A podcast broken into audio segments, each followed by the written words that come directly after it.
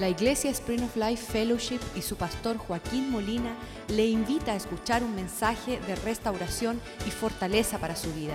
Sea parte de la visión Cambiando el Mundo. Padre, te damos gracias este día. Estamos reunidos en tu casa con tu pueblo, Señor. Es nuestro deseo ver que lo que estamos haciendo en la tierra sea nuestra realidad en los cielos, oh Dios. Anhelamos el día de tu venida, nos estamos preparando para él. Estamos siendo alistados como una novia que se prepara para el día de casamientos, oh Dios. Queremos estar listos, sin mancha, sin arrugas, Señor, sin cosa semejante, vestido de lino fino, obras justas, oh Dios, que agradan tu nombre. Háblanos en este día, Señor, en la preparación de lo que tú deseas para nosotros. Que tu palabra sea lámpara a nuestros pies. Que podamos, Señor, recibir la instrucción y la administración de tu palabra, Señor. Que tu Espíritu nos revele las profundidades de tu corazón para vivir en la forma que te agrada a ti, Señor. Señor, lávanos con la sangre de Cristo, Señor, y límpianos de todos nuestros pecados, de todas nuestras rebeliones y desobediencias. Queremos andar y habitar delante de ti como personas a las cuales no estamos avergonzados, Señor. Sabemos que esa obra de gracia y redención es tuya y es perfecta y tú la terminarás, oh Dios. Te damos gracias, Señor, que tu palabra no retorna vacía, pero hace aquello por lo cual tú la envías. Nosotros la recibimos como el pan de vida, oh Dios, que nutre nuestro espíritu y nuestra alma. Te lo pedimos en el nombre de Jesús. Amén y amén.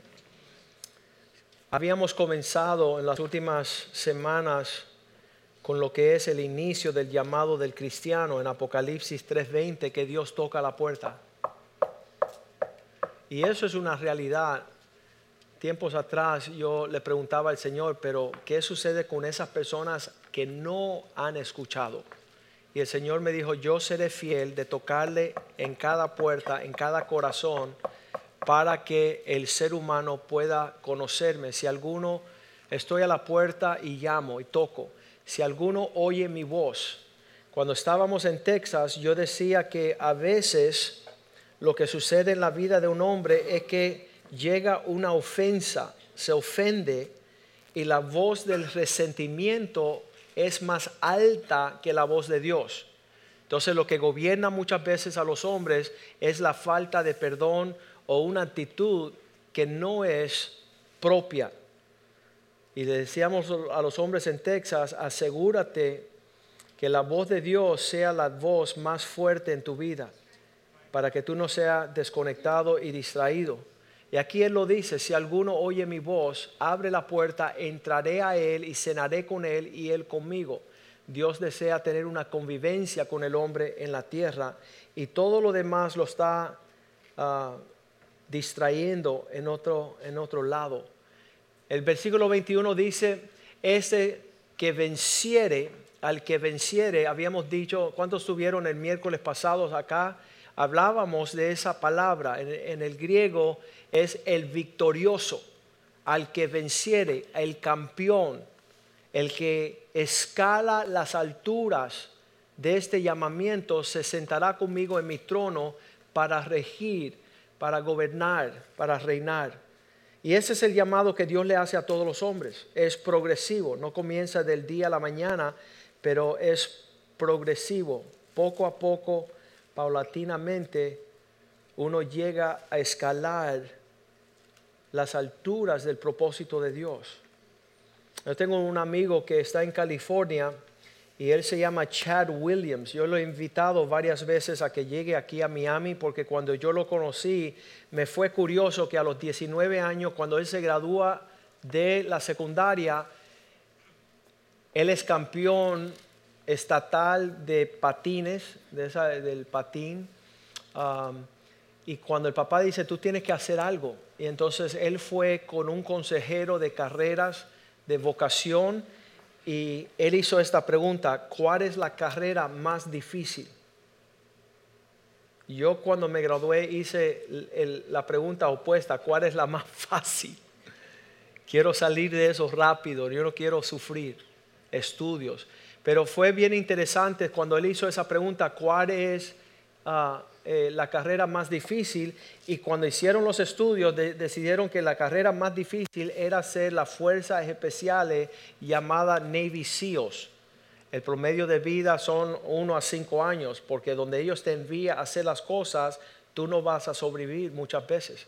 Y cuando a él le señalaron la carrera más difícil, él dice, yo quiero hacer esa, porque no quiero que mi vida no cuente para nada. Quiero hacer lo más difícil lo que hay en esta vida y eso tiene mucho mérito. Pero cuando él fue a hablar con su papá y él le dijo, papá, ya escogí mi carrera, el papá le dijo, no, yo no quiero que mi hijo estudie una carrera que va a morir rápido. Así que no estoy de acuerdo contigo. Pero yo insisto que eso es lo que quiero hacer porque quiero que mi vida tenga un peso de significado. No quiero, no quiero estar aquí bobeando. Y, y él no mide mucho, él es un chaparrito. Y entonces el papá hace, contrata un Navy SEAL que había estado de por carrera, era uno de los tenientes de los Navy SEALs. Y él le dijo, yo te voy a dar 10 mil dólares para que tú lleves a mi hijo tres días de campamento y que tú le saque la mugre. Que tú lo corres, que tú lo hagas brincar, que tú lo hagas saltar, que tú lo pongas en peligro, que tú le muestres que él nunca va a querer ser un Navy SEAL. Se metieron para los, para, los, ah, los montes de California en el verano, un calor horrendo, a correr 10 millas, a nadar 5 millas, a poder hacer todo este evento. Y cuando terminaron los tres días regresaron a casa y el teniente le dijo al papá, tengo malas noticias para ti. Tu hijo va a ser tremendo Navy. Porque no lo pude cansar y no fue desanimado por nada. Entonces yo creo que la misma forma que uno puede tener ese encuentro fue el encuentro que sucedió en Mateo 22, 36, cuando se le acerca un hombre a Jesús y le dice, dime lo más difícil de esta vida. Esta vida cristiana que tú me estás llamando a poder convivir, yo quiero saber, maestro, cuál es el mandamiento más grave o más grande o más agresivo? ¿Qué es la dificultad más grande que puedo experimentar? ¿Qué es lo que tú me estás exigiendo? Y Cristo le responde en el versículo 37, Jesús le dijo, amarás a tu Dios con todo tu corazón, con toda tu alma, con toda tu mente. Que no exista nada que compita contra ese llamamiento.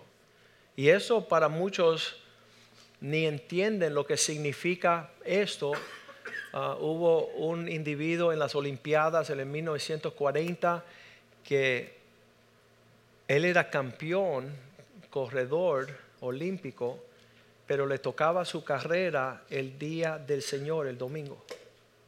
Y él dijo, yo no hago nada en el día del Señor, solo alabar a Dios, así que no voy a correr. Y su amor y su pasión por la cosa de Dios fueron mucho por encima de su pasión de tener la medalla de oro y ser un campeón en una esfera terrenal. Pero eso es lo que Dios está mandando allí cuando Él dice que tus afectos, tu prioridad sean en el Señor por encima de todas las cosas. Cuando se lo dijo al joven rico, el joven rico se tornó con mucha tristeza y se fue porque decía, es demasiado duro lo que me estás exigiendo. Que yo te ame a ti por encima de todas las cosas no es algo que yo soy capaz de hacer. Versículo 38 le dice Jesús, este es el primero y el gran mandamiento. Este es el primero y más grande de los mandamientos. Versículo 39 dice, y el segundo es semejante, amar a tu prójimo como a ti mismo. Estas dos cosas de amar a Dios y amar a los prójimos son las cosas que retarán nuestra convivencia cristiana toda nuestra vida. Los judíos pensaban que el mensaje bíblico para sus vidas como prioridad más alta y más importante es tener relaciones saludables. En otras palabras, Dios lo que espera de nosotros al ser cristianos es perfeccionar nuestra relación con Dios y como consecuencia que se refleje en nuestra relación con nuestro prójimo. Muchos de los judíos estaban abrumados por esta enseñanza y llegaron a decirle a Jesús, ¿quién es mi prójimo? Y eso es, eso es, una, es una tristeza porque si yo te digo, ah, el que está sentado a tu lado es tu prójimo, pues a esa persona tú tratas bien y a todos los más tratas mal. Entonces estaban tratando de cerrar el lindero. Bueno, yo puedo tratar a Ricardo bien, a Alex bien, y si esos son mis prójimos, pues me voy a dedicar a servirle para que ellos sepan que yo, yo amo a mi prójimo. Pero aquí queda todo el sector de la iglesia sin el afecto y la amistad y la relación conmigo. En otras palabras, los judíos querían señalar quizás uno o dos como decía Pedro a Jesús, ¿cuántas veces tengo que perdonar? ¿Siete? Y él dijo, no, siete por setenta. Significa que siempre tú tienes que tener una disposición para perdonar. Y entonces nosotros queremos clasificar los números porque si yo tengo uno o dos ah, prójimos, uno o dos amigos, eh, yo puedo vivir la vida cristiana. Pero si son diez o veinte o cien o doscientos, entonces me va a costar tener ese carácter amistoso hacia todos para poder relacionarme como Dios quiere y ser campeón, es decir, que ah, Dios, si tú me estás mandando ser un campeón, campeón en, en qué manifestación? Bueno, campeón en poder relacionarte conmigo y con los demás. Eh, mira, un gozo tremendo. Esta mañana en el primer servicio inglés, Tuvimos el servicio y yo me paro a despedir las personas en la puerta y sale una pareja americana, Joe y Amy, y dicen, hace tres años te escuché predicar en la conferencia de Iron Sharpens Iron en Chicago. Y no me olvido de tus palabras. Y cada vez que vengo a visitar a mis padres aquí en Miami, venimos a tu iglesia a escucharte. Vinimos hace 18 meses, pero tú estabas en Cuba y no te pudimos escuchar, pero estamos de regreso y escuchamos esta mañana y tus palabras nos alimentaron y nos deleitaron y nos refrigieron. Eso es lo que Dios está mandando, que nuestras vidas sea una expresión manifiesta a todas las naciones del carácter de Cristo. A Él sea la gloria, un aplauso al Señor, amén.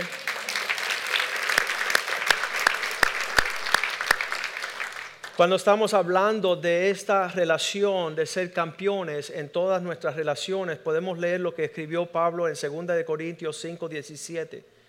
Cuando él dice, si cualquiera que está en Cristo es una nueva criatura, porque antes de conocer a Cristo, ¿sabes cómo yo miraba a las personas en la calle? ¿Qué miras tú? ¿Tienes problema? Vamos para afuera. Y mis actitudes eran pésimas. Porque la expresión de egoísmo y de contienda y resentimiento es que tú mira, ¿qué te pasa? Y siempre buscando pleitos donde quiera. A partir de que Cristo entra en mi corazón, el gozo, la paz, el poder relacionarme con cualquier delincuente, decirle, hey, ¿cómo estás? Tú eres mi amigo.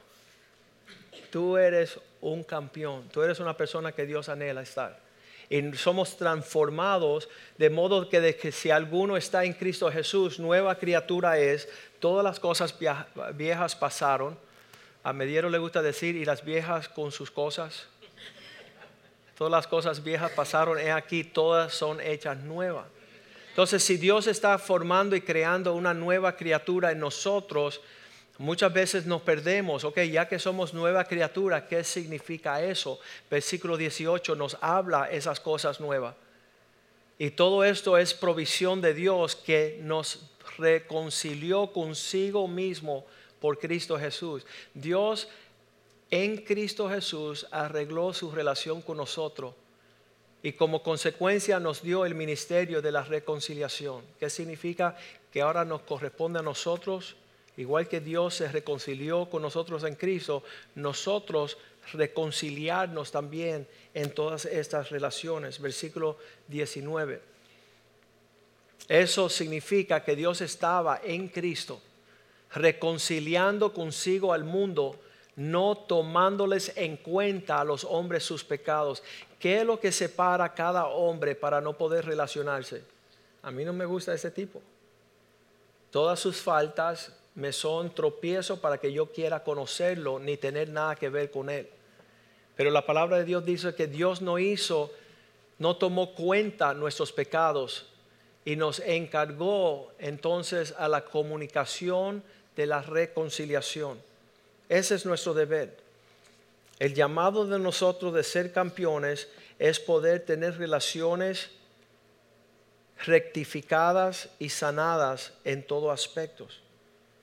Antes de Cristo estábamos peleados con nuestra sombra, con nuestra reflexión en el espejo, con nuestra suegra.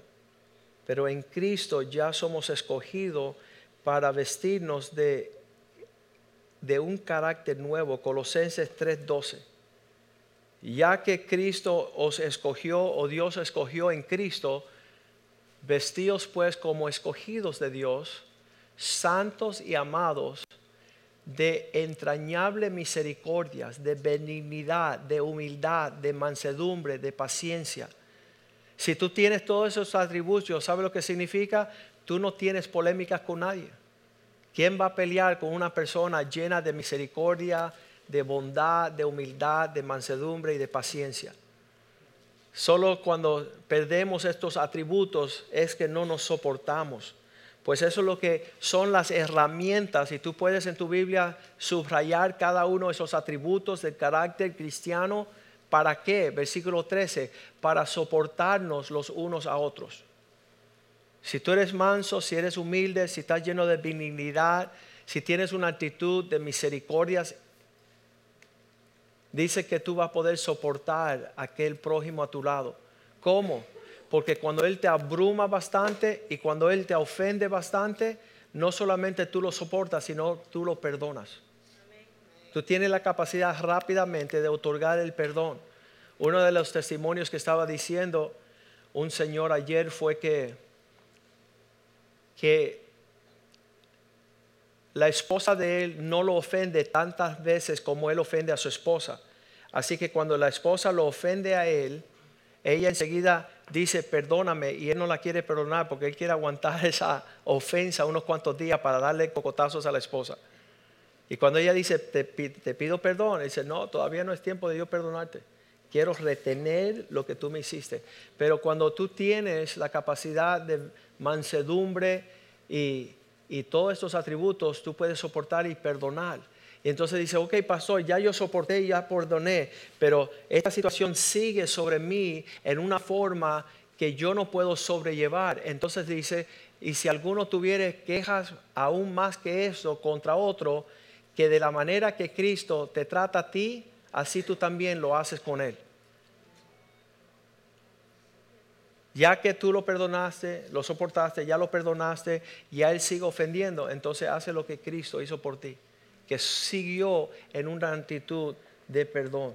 Versículo 14, sobre todas estas cosas, vestidos de amor, pues es el vínculo perfecto, la unidad perfecta. Y versículo 20, digo 15, ah, para que la paz de Dios sea la que gobierna tu corazón esto fuimos llamados a un solo cuerpo y ser agradecidos. Muchas personas piensan que la relación en la cual Dios nos instruye es limitada. Yo lo voy a soportar solamente una semana más o un mes más o ya al final del el verano ya voy a romper y no voy a tener que soportar más.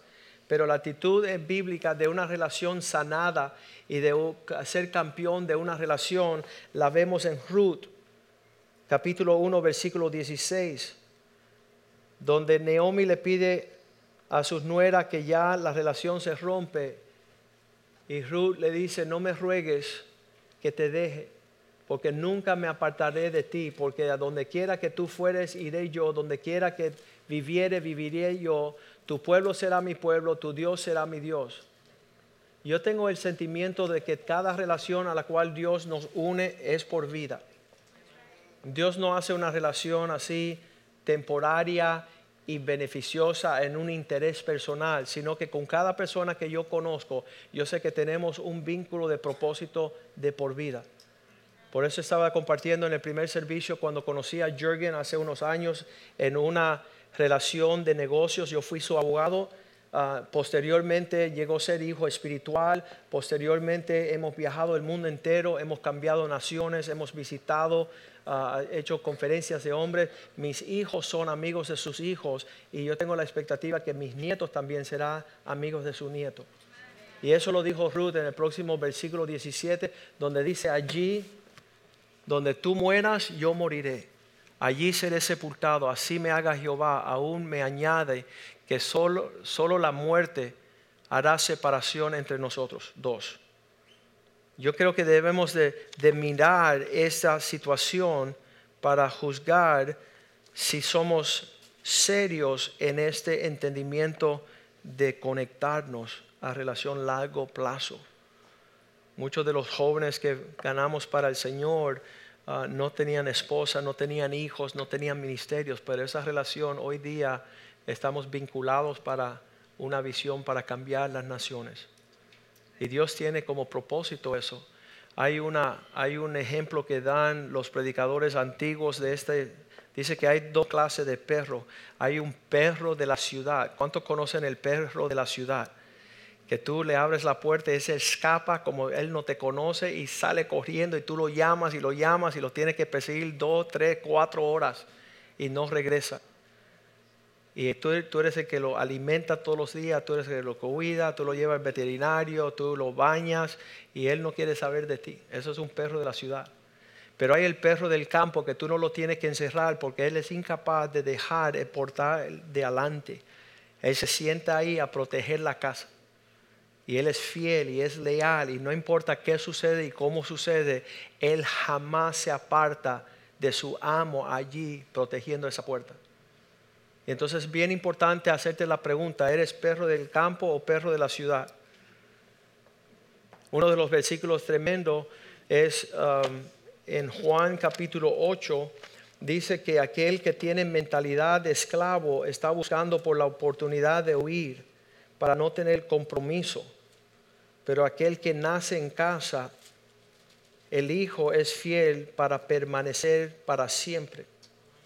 Y es que uno identifica la diferencia de aquellos que tienen la disposición de esclavo o la disposición ah,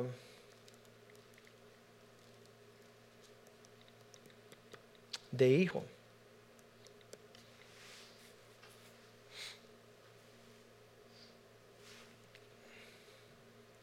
Juan capítulo 8, vamos a probar aquí.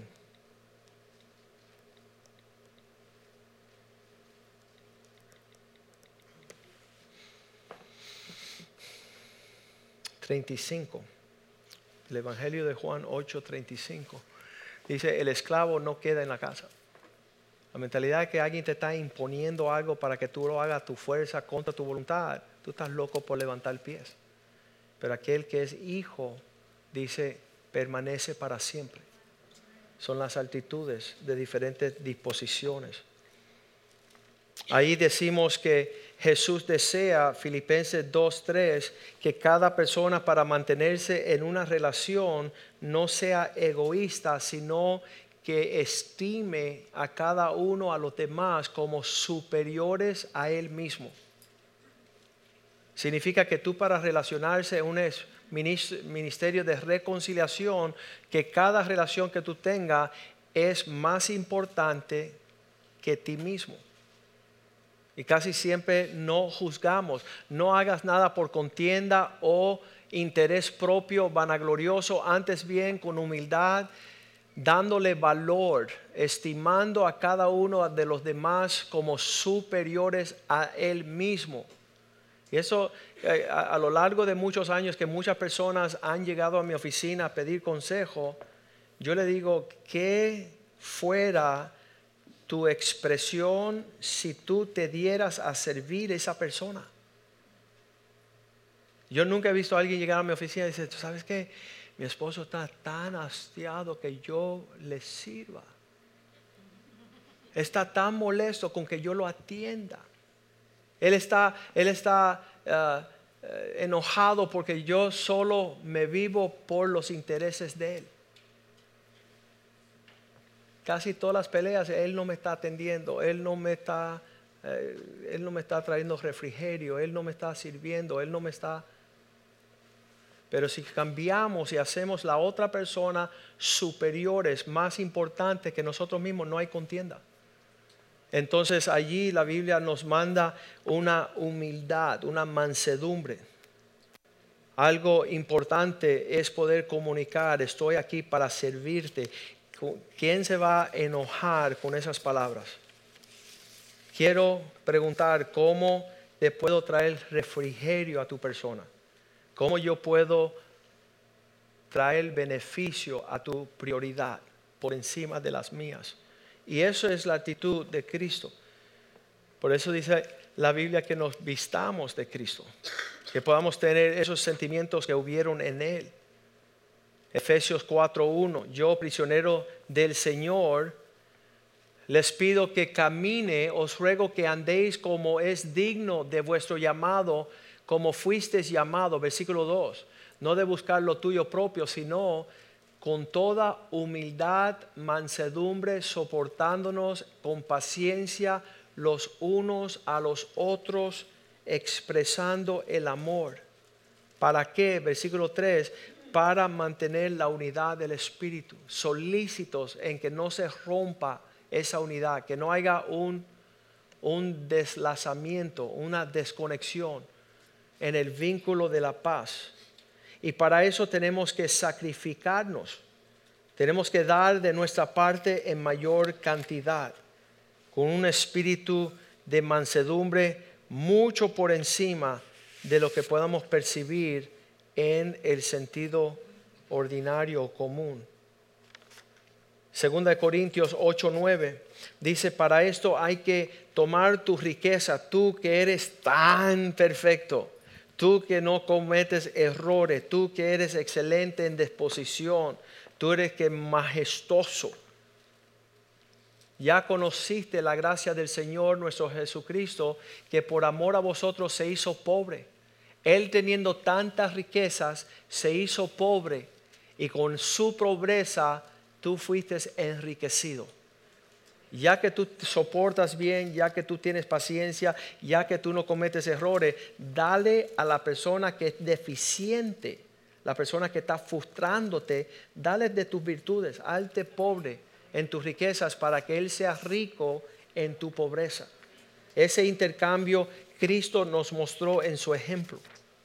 Segunda de Corintios 8:12 teniendo una mente dispuesta de depender en los demás, porque si primero hay la ley, hay la voluntad dispuesta, será aceptada según lo que tiene, no según lo que no tiene. Significa que Dios te pide lo que tiene. Casi siempre las personas que llegan con pleitos, eh, con dificultades, no le están exigiendo lo que no puede dar.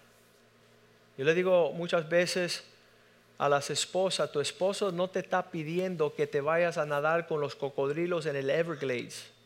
Solo está pidiendo que tú estés en casa cuando él regrese del trabajo.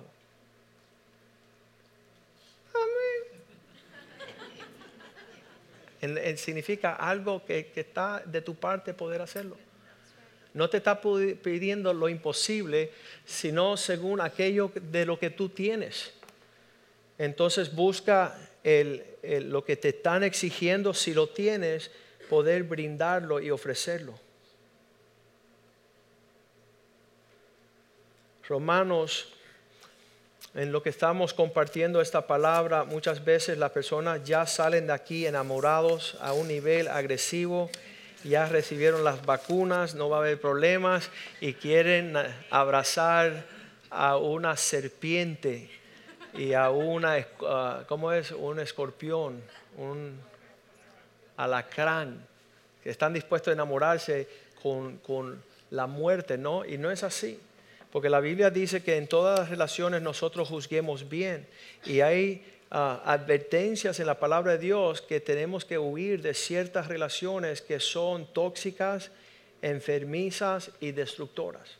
Y tenemos que discernir con las cuales vamos a poder convivir. Romanos 16, 17, la Biblia dice que, ah, que puedas discernir y fijar aquellos que están causando rompimiento, tropiezos contra la doctrina que vosotros habéis aprendido y que os apartéis de ellos. Significa no te relaciones. Hay ciertas personas a las cuales es saludable no estar cerca de ellas, no abrazar, no hablar, no comunicar, porque su conexión su lazo es vuestra destrucción. Entonces la persona dice, eh, pastor, pero tú hablaste del amor el domingo, pero tú no andas con fulano. Porque la Biblia me manda a apartarme de aquellos que tienen una disposición destructora. En el Viejo Testamento, ahí tenemos, vamos, el 18 dice, porque ellos no pertenecen, no sirven a nuestro Señor Jesucristo, sino sus propios vientres. Ellos quieren convivir, pero para tu destrucción, no para el bienestar de ambos. Con suaves palabras y lisonjas engañan a los corazones de los ingenuos. Personas que no pueden discernir contra quién van a relacionarse, contra quién van a romper amistad. Y muchas veces cuando yo veo que una persona está yendo a la destrucción, yo no lo voy a acompañar. Yo no quiero que cuenten conmigo para su destrucción. Entonces no hay una, una conexión en ese sentimiento. Segunda de Timoteo 3:7 también nos dice aquellos que están dados a la desobediencia Dice que están siempre aprendiendo y nunca pueden llegar al conocimiento de la verdad. Versículo 8.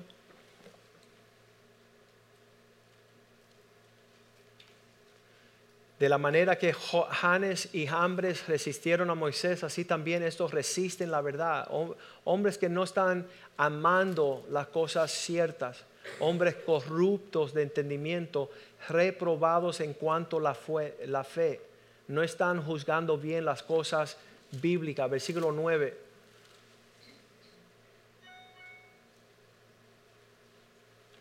Creo que es el 6. Vamos a regresar al 6.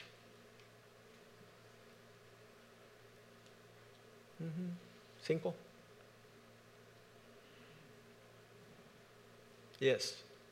Dice, ellos tienen una apariencia de piedad pero ellos no niegan el poder de, la piedad. A estos evita. La palabra evitar significa no cruzar la senda. Proverbios 13:20 dice, el que anda con sabios será sabio, pero el que se el que se conecta, el que se relaciona con los necios será destruido. No fuiste llamado para destrucción, no fuiste llamado para ah, sufrir pérdida a causa de aquellos que quieren que tú andes en una forma indebida.